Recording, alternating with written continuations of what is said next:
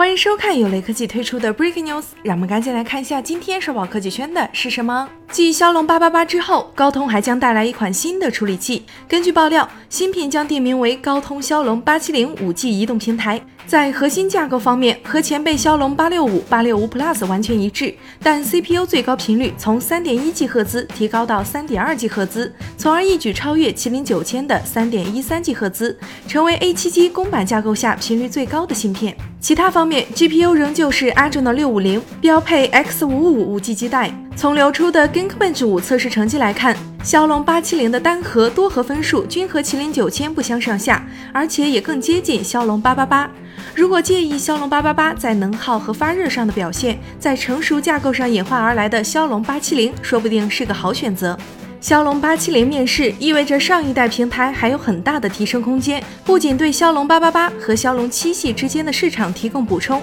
给想要高端性能但不希望花太多钱的消费者另一种选择，更是对天玑一千二、麒麟九千和 Exynos 一零八零进行回防。二零二一年的高端手机市场竞争将变得十分精彩。